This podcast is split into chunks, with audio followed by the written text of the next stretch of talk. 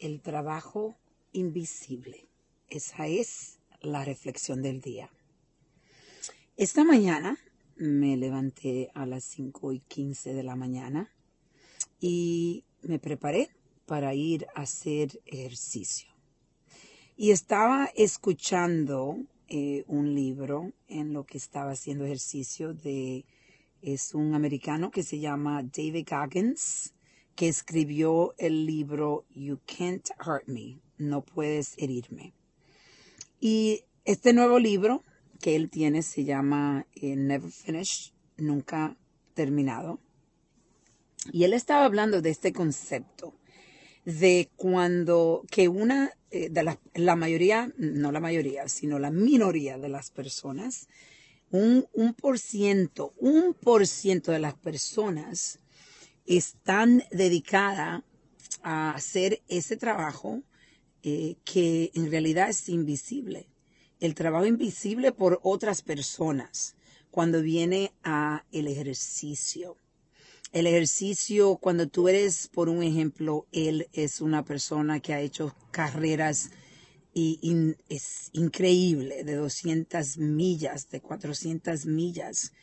Y él habla de ese trabajo que él tiene que hacer para él llegar a esas millas, a poder competir. Y esto me recordó a mí cuando yo hice el, la maratón de New York City, de la ciudad de Nueva York, en el 2019 y también cuando hice el Ironman en el 2021 y en el 2022, porque el 2021 yo aprendí a, la cycling, a esa bicicleta donde tú conectas a tus pies y que es diferente de montar bicicleta regular.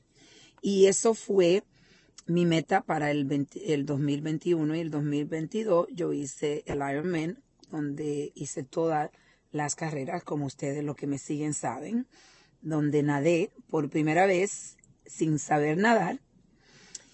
Y estaba pensando cómo para yo llegar a estas metas, yo he tenido que hacer ese trabajo invisible. Ese trabajo que Solo tu determinación, tu dedicación, tu resiliencia eh, es la que está manejando, porque no hay personas que te están viendo. Por ejemplo, yo me recuerdo cuando yo hice la maratón de New York City, yo tenía, habían como un millón de personas que estaban ahí gritando, eh, decían tu nombre, porque todos tenían el nombre en la, en la jaqueta y esto, eh, para mí, eso fue, yo, yo estaba diciendo que mucho más fácil, porque en realidad el trabajo que es invisible, que nadie está viendo, es ese trabajo para llegar a esa meta. Esa meta que tú te has, que yo puse en ese tiempo, que era del, de, la, de la maratón. Pero eh, estaba viendo cómo en realidad eh, es uno de esos de donde la magia empieza, ¿verdad? En ese trabajo donde nadie te está viendo. Estás dedicado tú. Tú eres que está manejando. Tú tienes control del timón. Y estaba pensando también cómo hay tantas personas que se le hace tan difícil eh, hacer ese trabajo invisible. Y quiero que reflexiones tú, porque en realidad, eh, como yo he dicho antes, los resultados que tenemos en nuestras vidas son los resultados que estamos creando.